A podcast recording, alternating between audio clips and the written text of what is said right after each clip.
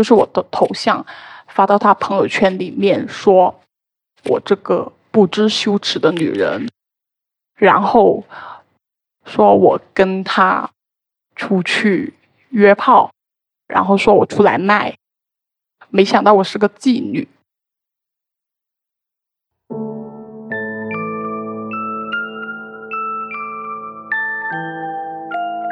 你好，欢迎收听故事 FM，我是艾哲，一个收集故事的人。在这里，我们用你的声音讲述你的故事。每周一、三、五，咱们不见不散。这几年，社会上出现了不少用不恰当的方式追求心仪对象的人，而且还有一个词来形容他们，叫“恐怖追求者”。恐怖追求者们把握不好交往的尺度，他们会通过跟踪、监视，甚至是散布谣言的方式来引起喜欢的人的注意，想这样来接近对方。但这样做的后果，往往会给追求者的生活带来很大的困扰。有的时候，追求者可能还会触犯法律。刚刚你在开头听到的这段话，就是今天的讲述者被追求者造谣的经历。在上个月的征集当中，我们看到了很多类似的故事。今天的第一位讲述者叫吉比。就在前不久，他遇到了一位无处不在的跟踪者。为了保护隐私，我们给今天前两位讲述者的声音做了变声处理。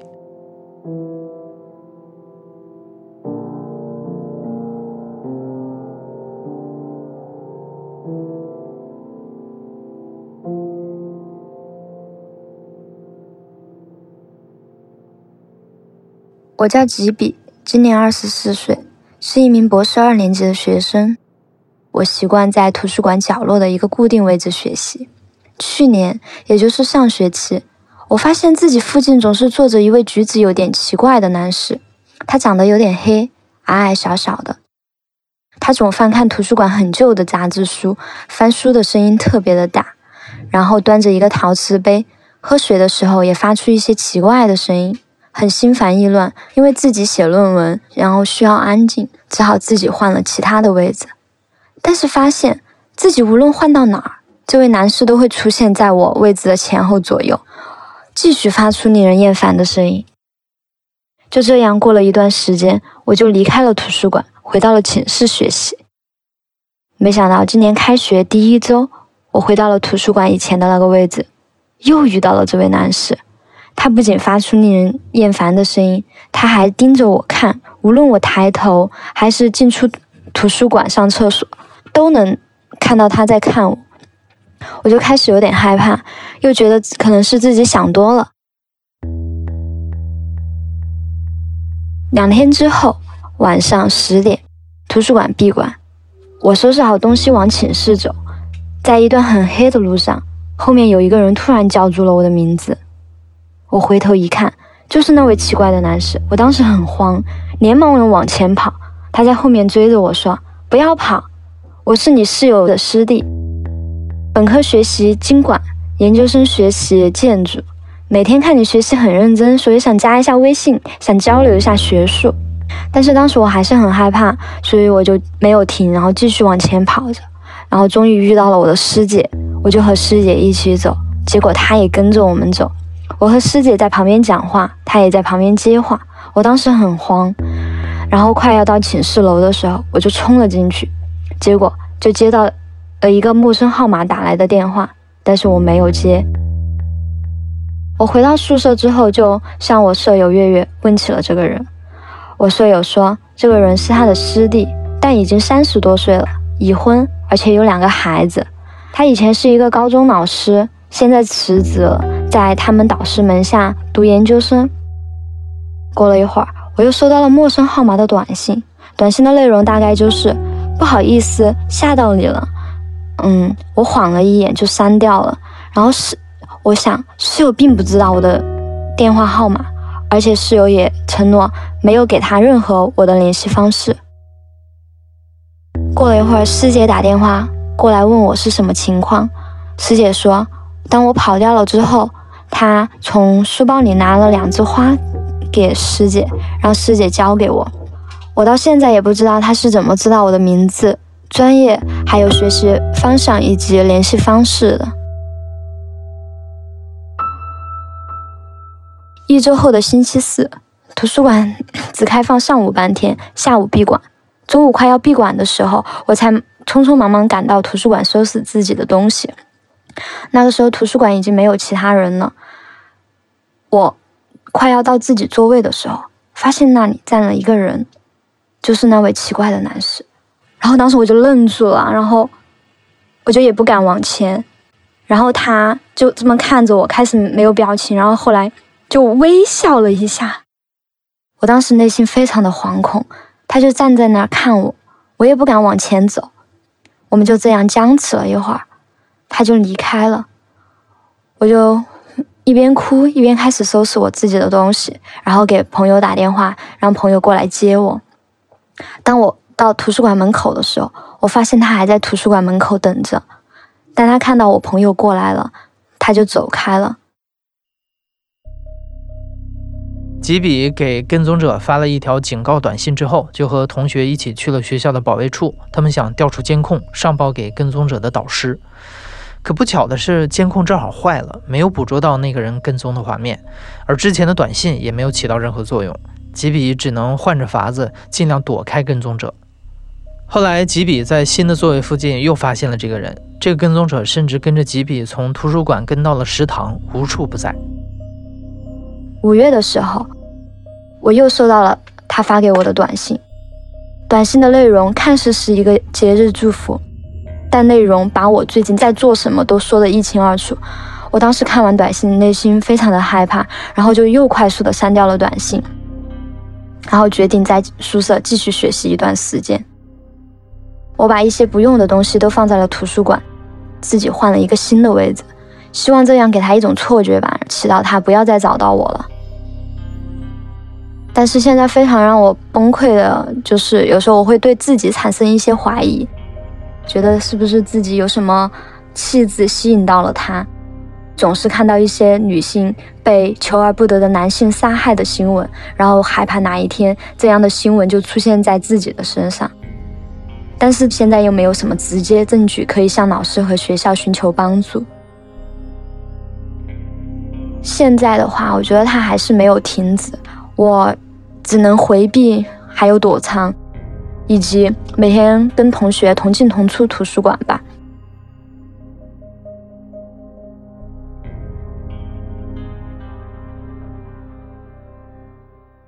今天的第二位讲述者小罗，爱好摄影。大学的时候，小罗通过一个师兄加入了同校的摄影群。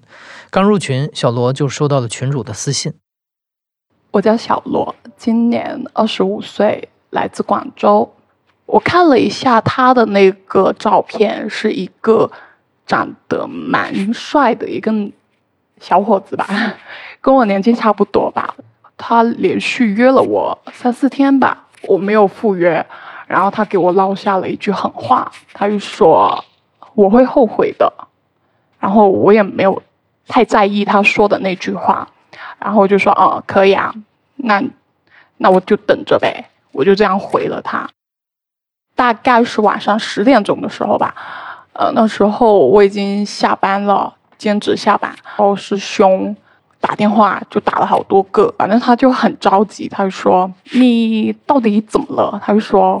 我为什么会惹上那个人欲言又止的感觉？然后我就问 我说怎么啦？他就把那个朋友圈发给我，附带我在济州岛拍的那张照片，就是我的头像，发到他朋友圈里面，说我这个不知羞耻的女人，然后说我跟他出去约炮，然后说我出来卖，没想到我是个妓女。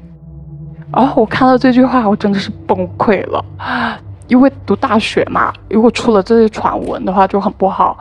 然后我就打电话给师兄，我说能不能把他的电话给我？然后师兄就一直支支吾吾的说，呃，我没有他电话。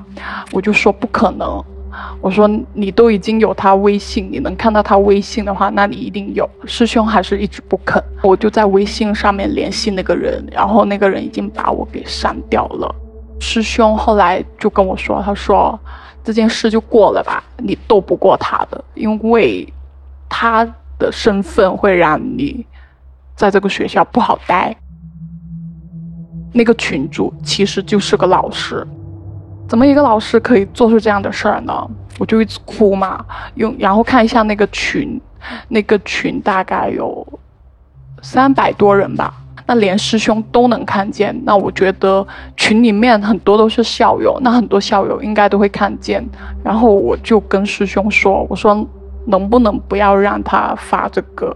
我说我愿意跟他道歉。师兄就说说我得罪不起。我那天晚上控制自己不要想太多，有可能他只是发了个朋友圈，这件事对我应该没什么特别大的影响。呃，第二天起来我就去找我那些同学，很多同学就在女生宿舍，都是用异样的眼光看我，就是有意无意的提起这件事儿吧。然后我就哭了，我就说我是怎么样的人，你们不知道吗？但是我看着他们的眼神。还是不相信我，就是眼神带有点闪烁的那种，然后我就没理他们。我觉得他太虚伪了，我觉得他们太虚伪了。平时大家都是有说有笑，但一旦出事的话，他们会在背地里会一直讨论你这件事。后来我变得不太爱说话。在班里面不太愿意去接触接触任何人吧，我更喜欢把自己封闭起来，因为这样子我觉得会让我少受很多伤害。那自从经历过那件事之后，我觉得有可能是因为自己的样子经常会遇到这些事，所以我就把我的头发给剪了，剪成像一个小伙子一样。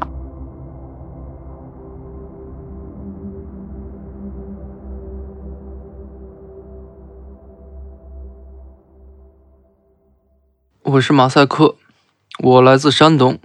在十几年前，我上初中的时候，我们学校年级总共有七个班，我是第五个班。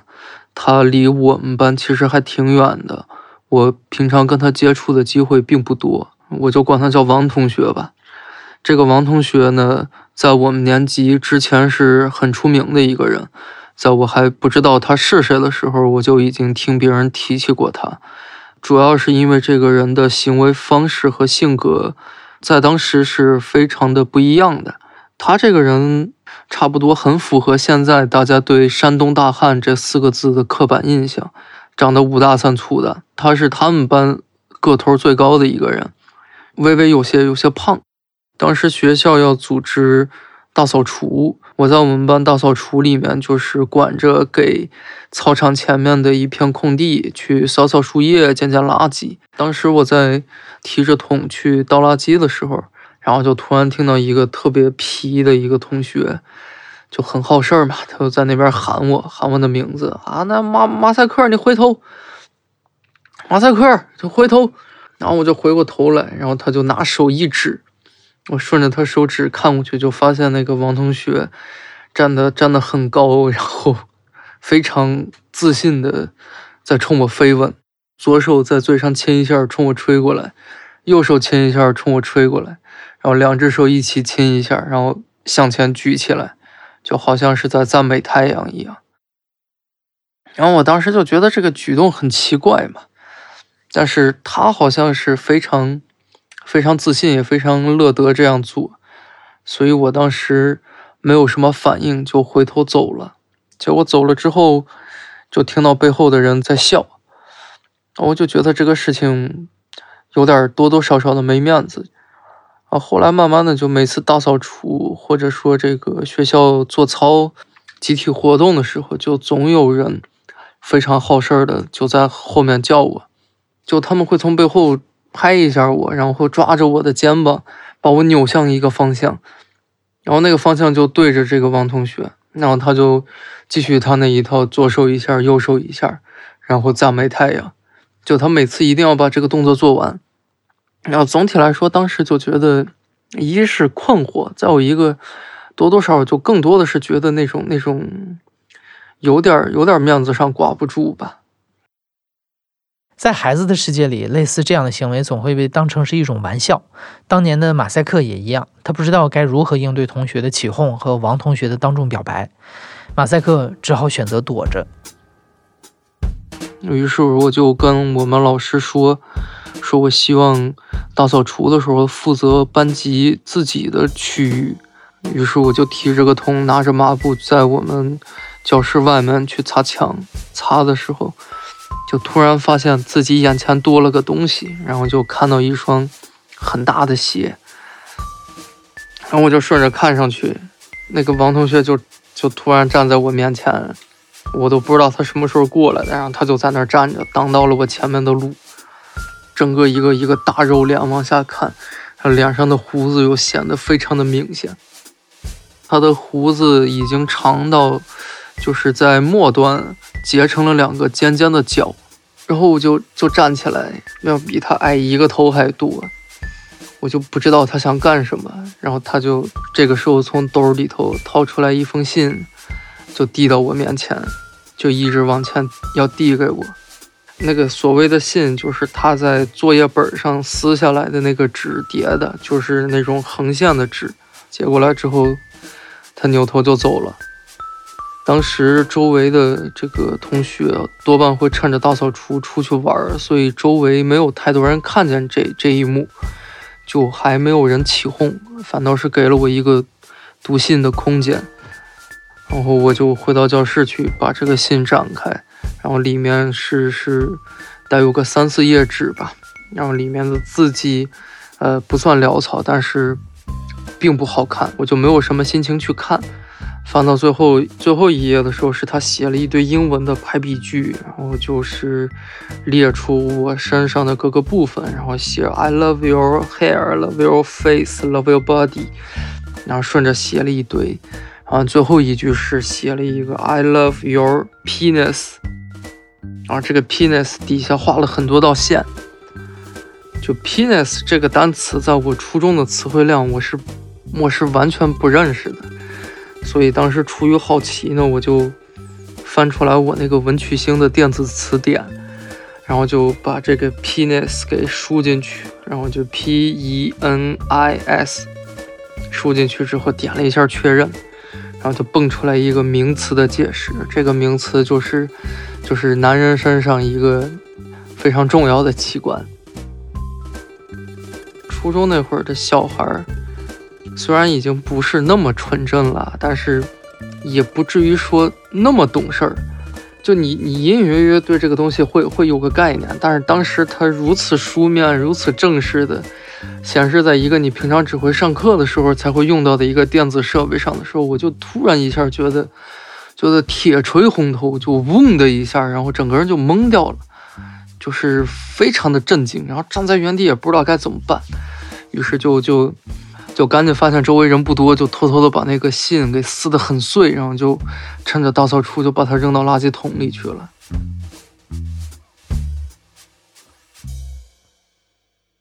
当时这件事情对我造成的困扰，其实倒不是那种每天每天都被他缠上，不知不觉不知道从哪天开始，我每天出去上学的时候，就会在我们家小区门口外头那些个梧桐树后面。发现一个四四方方的脑袋，这个脑袋就是王同学的。有的时候露出来一只眼睛，有的时候干脆就扒着树，整个人就整个人就把脸给露出来，在那边等着我，然后就就跟着我去上学。就是那个距离，就是他突然猛跑一两步的话，就可以窜到我这个位置来。然后刚开始大家都是同学一起去上学的嘛。然后每次就白天碰到他之后，其他人就会非常意味深长的看着我，然后就摆出一副嗯，就这种表情，然后就撇下我一个人去上学。然后这个时候，王同学就会在我背后一直跟着我。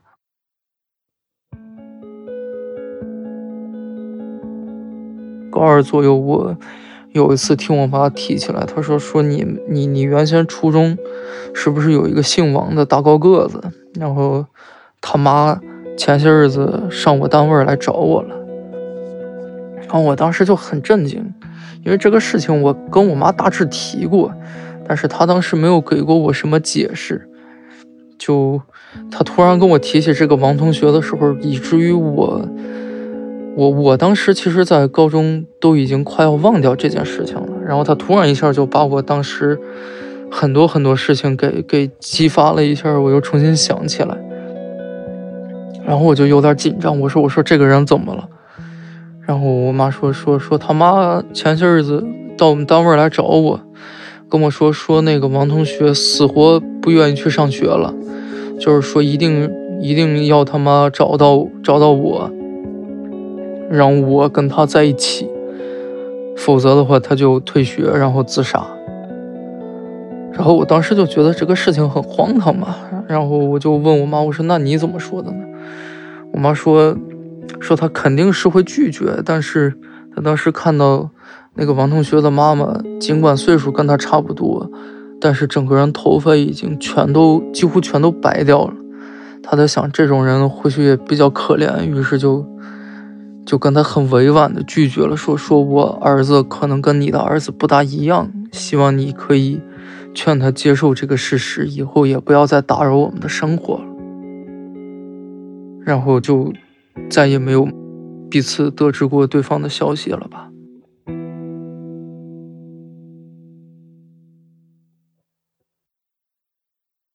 我叫小贺，今年二十六岁，现在在广州工作。我要说的这个人，他叫小门，是在二零一六年的冬天第一次接触我的。当时我在西安上学，读大四。我要准备考研，还有论文什么的，就经常去图书馆学习。有一天，我就像往常一样去上自习，就看见我的座位上有一件还没有拆封的棉衣。我当时以为是谁放错了，我就放到旁边去。等我再去图书馆的时候，那个棉衣又送回来了，上面还有一封信，信封上就写着“小贺收”。里边大概就是一些表白的内容，然后说棉衣是就因为觉得老看我穿的很单薄，他就买了这个送给我。我当时是不想接受的，因为我也我也不认识他。然后旁边的的小伙伴就说他看见了，然后那个女生还说要加我 QQ，我就说 QQ 可以加，但是这个衣服你能不能帮我送回去？那个女生就帮我。拿过去了。过了一会儿，小门就出现了。第一次出现，我对他的印象就是很白，头发是扎起来的。他就说：“这个衣服他已经送给我了，我要怎么处理随便我，但是他是一定要送给我的。”然后他的态度还挺坚决的。没办法，我就把它就是收着了，就放在我座位旁边。然后有一天，图书馆要清馆了，就是东西都必须得搬出来。我也不知道怎么处理，我就送给了那个当时我们宿舍的一个后勤的叔叔，他刚好能穿上。然后 QQ 也加了，加了回去，他大概是说他喜欢女生，但是不知道怎么去认识别的喜欢女生的女生。我就给了一些非常普通的建议，我就说你可以去。嗯，上一些社交网站，或者是拓宽自己的爱好，然后就可以去认识一些嗯更多的人。除此之外也没有别的，他也没有说呃跟我表白之类的都没有。当时第一次聊天就这么结束了。小贺也是一个喜欢同性的女生，当时小贺有一个女朋友，就明确拒绝了小门的表白，也删除了好友。但小门并没有停止给小贺发送好友验证，他甚至还关注了小贺和他朋友的社交账号，向所有人宣告他喜欢小贺。后来我就毕业了，来到广州上学。第一年，嗯，研究生那一年过年的前两周，我还在学校。有一天呢，忽然接到我爷爷电话，啊，给我发微信，他说：“哎呀，小贺啊，你有个同学，北方的。”带了好多东西来家里看你，嗯，说你啥时候回来？我说哪个同学？我怎么不知道？然后我爷爷就发微信说，一个叫小门的女生。我当时惊了一下，因为我真的不知道他是怎么知道我家的地址。我就跟我爷爷我说，我说我跟他不认识，我跟他不熟，我爷爷呢，他也不相信我，他就把让让那个人进来了，已经已经是让他进了我家，就让他在我家做，然后他还帮我奶奶大扫除，还买菜买水果。我爷爷还特别奇怪，他都因此而怀疑我了，因为我当时跟家里是没有出柜的，但是他会觉得我跟这个女生有什么情感纠纷，我也很紧张。等我回到家以后呢？我就发现他带了好多东西过来，其中有一个东西特别奇怪，就是我在本科的时候，我当时打篮球是校队的，我的那个球鞋就穿烂了，我我就没拿走，就扔在宿舍，我就毕业了。然后我发现他把那双鞋捡起来了，他把那个鞋洗得干干干净净的，又给我送回来，还买了一双。跟那个鞋长得很像，但是不是同一款的一双一双鞋。他说他觉得我穿这个很好看，然后还送了很多篮球的东西。我对这些东西一点都不感兴趣。当然，他不管他送什么东西，我都我都不会接受的。当时我就很生气，我就觉得他怎么能这么的自作主张呢？那个女生最后也走了，在我的强烈要求之下。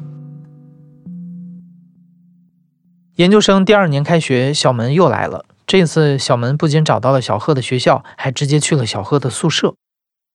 我后来才听说，他就是在我的学校里一栋楼一栋楼的问有没有我这这个人。然后呢，我就火速的通过了他的 QQ 申请，然后问他到底要做什么。他说他已经过了我研究生那个学校的考研的初试。然后他这一次是来复试的，他就是想见我。我当时觉得，我必须得了断了，我必须得很强硬、很强硬的。虽然我之前也很强硬，但这一次我必须得更强硬的拒绝他。然后我就说：“行，见。”我当时就已经有点害怕他伤害我，因为我觉得他，嗯，性格很奇怪。他当时跟我第一次见到他的。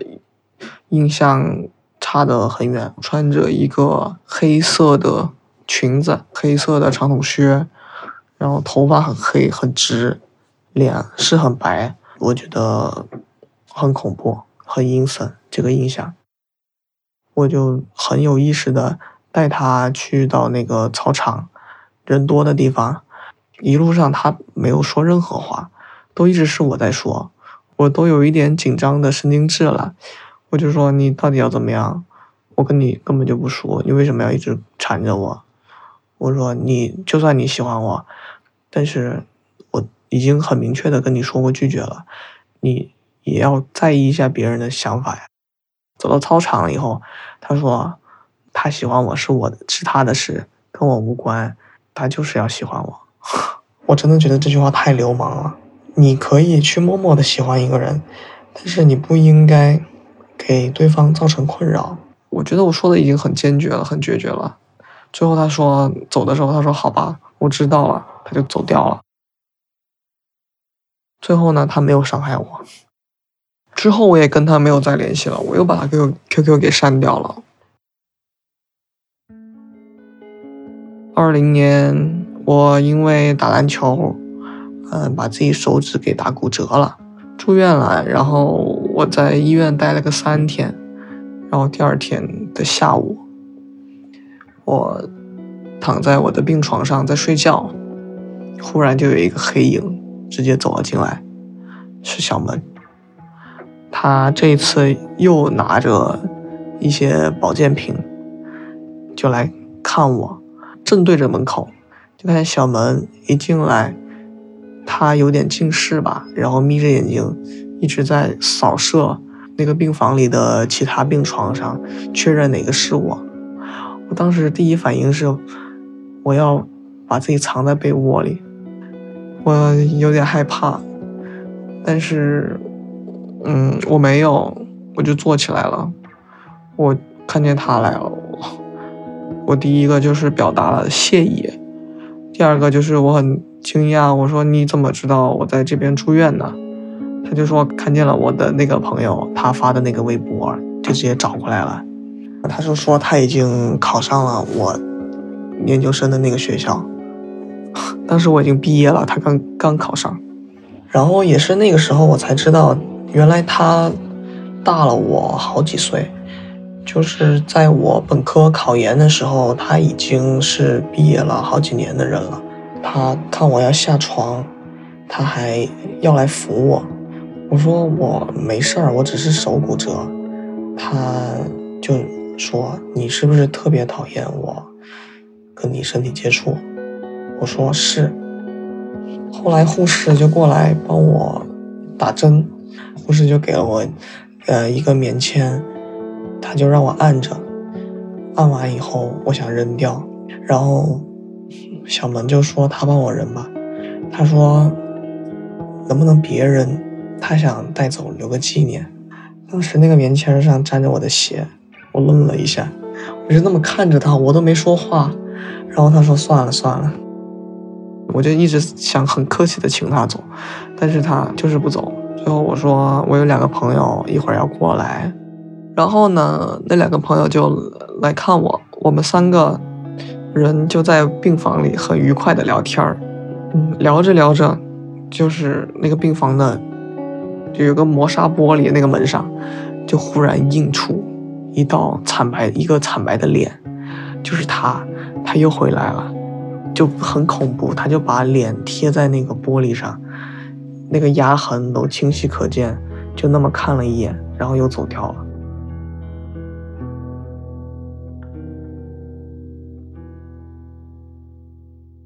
这是小贺和小门最后一次见面。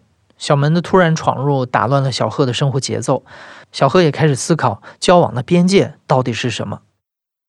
最近我自己也有了一个喜欢但是不能靠近的人，我也时常在想，我应该要怎么做。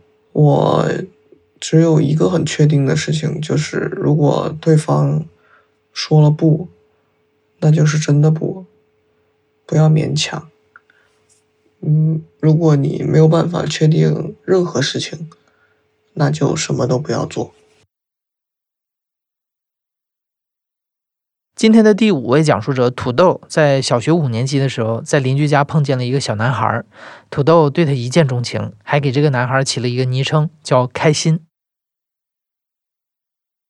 我叫土豆，我今年二十三岁了，我来自福建。我记得我对开心的第一印象，我是觉得，哇，这个男生白白净净的，就好像刚洗完澡出来的那种感觉，特别清爽，很有书生气，有点小婴儿肥，然后我就很有好感，觉得哇，我要跟这个男生一起玩。我记得那一次我是用 QQ 跟他表白的。我说了一大堆的话，全是那种语无伦次的那种表达爱意。然后我看到那个对话框就一直显示对方正在输入，但是没有什么消息发过来。我赶紧去接他的话说：“我说，哦，我只是想表达我的心意，我没有别的意思，让他不要放在心上啊，之类之类的，就给他开脱。其实也是给我自己开脱。”小学五年级，土豆第一次跟开心表白，但是开心最后没有给出明确的答复。土豆以为自己的喜欢被默许了，就在这样的暧昧气氛里，开始了他的行动。我没有在他身上得到一个明确的拒绝，我会觉得，哇，可能我还有机会呢，说不定他愿意接受呢。从小学五年级我们认识，我对他有好感开始，我就开始了这种。很错误的方式，特别离谱的事情，比如我会跟踪他，然后我记得我跟着他总是会保持一米以外的距离，因为很怕他看到我。然后有的时候可能在嗯那种岔口会有一个很大的反光镜，就在那一小段路，我就会把伞打开，然后撑得特别低，因为我怕被认出来。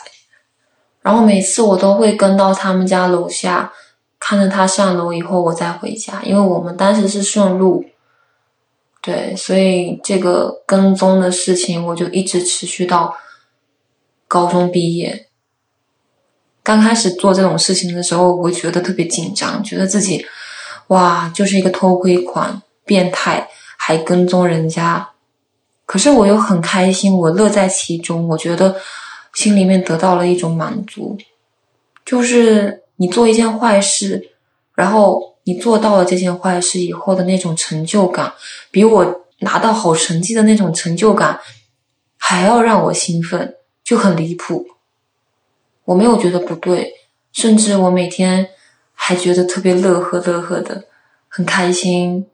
我会觉得我今天，嗯，又看到他了，就那种满足感。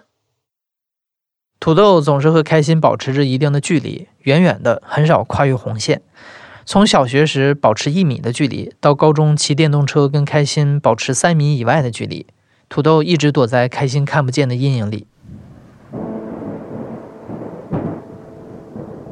因为我们是南方城市，很经常下那种突然的暴雨，所以我就养成了一个习惯，经常在他的电动车上面塞纸巾，就提前出门，然后在他下楼之前或者是放学之前，就把纸巾放在他车里面最明显的位置。我记得有一次也是下晚自习。就突然下的暴雨，我是随便编了一个理由，我就冲出去了，然后骑着电动车就往他学校冲，特别紧张，因为怕他下晚自习提前走了，我看不到他，纸巾没有送到，伞也没有送到，所以我就一路狂冲。我记得还蛮危险，因为我自卑啊，又害怕跟他有正面的交流，所以想着找个人帮我转交。我记得。我从那个人群中就跟匹野马一样冲出来，然后把纸巾跟雨伞往我那个同学手上塞。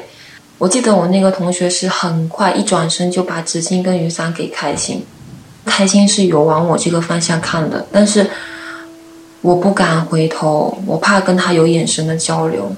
然后我什么也没有说，马上就灰头土脸的就骑着电动车就回去了。回去以后，我才发现我手上啊、膝盖，就身上很多磨破皮的地方，血都在往外渗，但是我一点感觉都没有。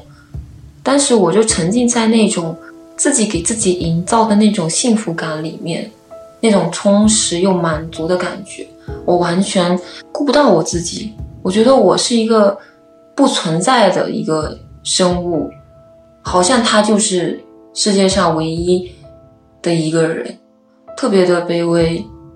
整个过程中，我不知道开心有没有发现。其实我感觉他是知道的，但是他没有任何的表示，会觉得我做的这个事情被得到允许了。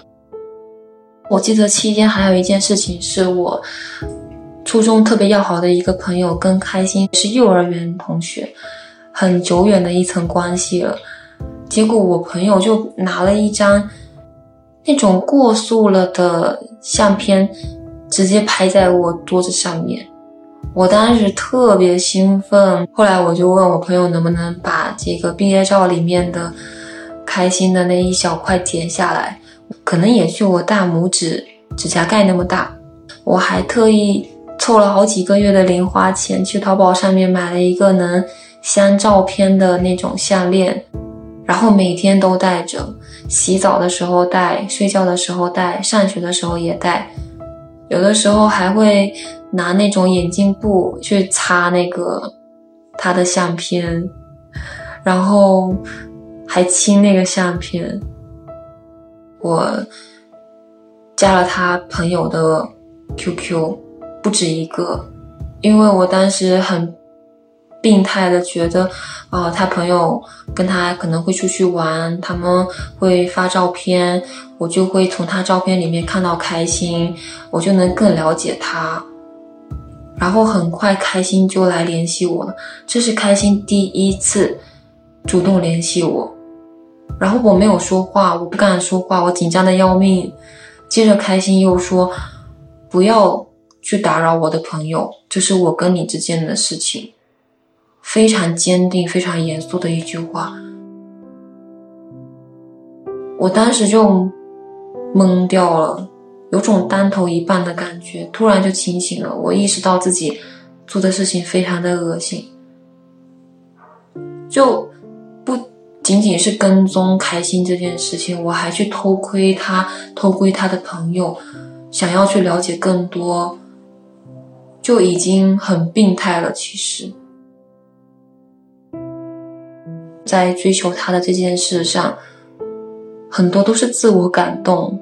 我会去反思，到底是什么原因导致我用这种极端的方式去追求他，去跟踪他，去偷窥他，偷窥他的社交账号，还有偷窥他朋友，甚至把他的照片当做明星、当做神来供起来。为什么会这样子？我觉得最大的一个原因就是我很自卑。高中毕业之后，土豆去了别的城市上大学，而开心留在了老家继续复读。那个暑假的末尾，土豆踏上了开往另一座城市的动车。在动车上，土豆给开心发了一条信息，最后一次认真的表达了自己的爱意。没想到这一次开心竟然答应了。但是土豆渐渐发现，开心好像和他印象当中的那个人不太一样。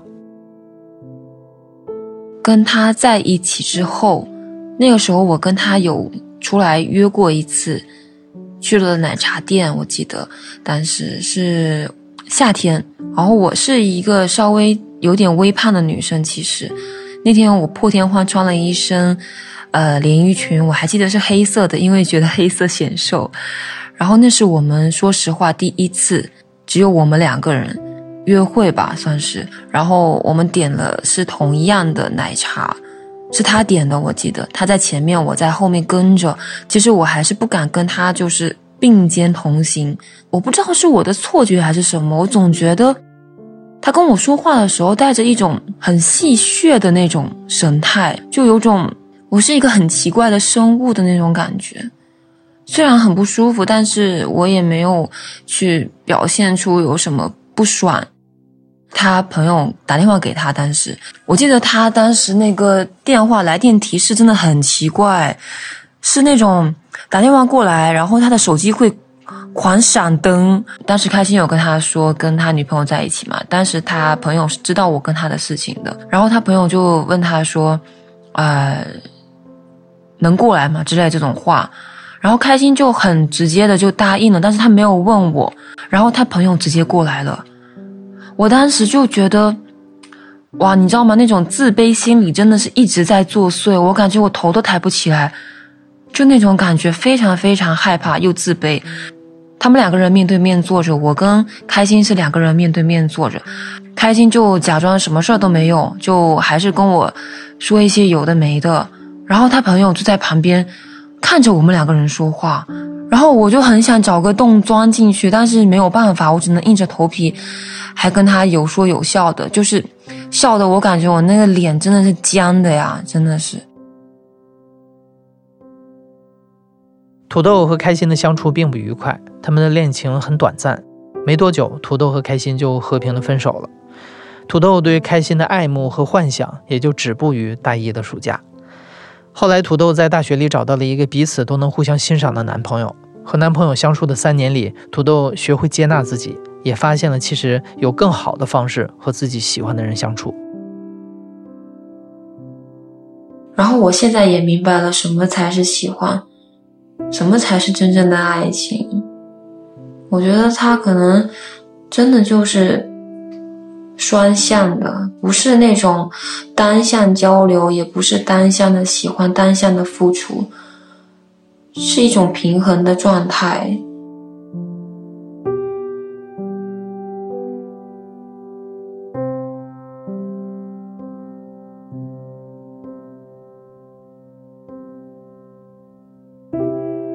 你现在正在收听的是《亲历者自述》的声音节目《故事 FM》，我是主播艾哲。本期节目由马达制作，声音设计孙泽宇，实习生金佳慧。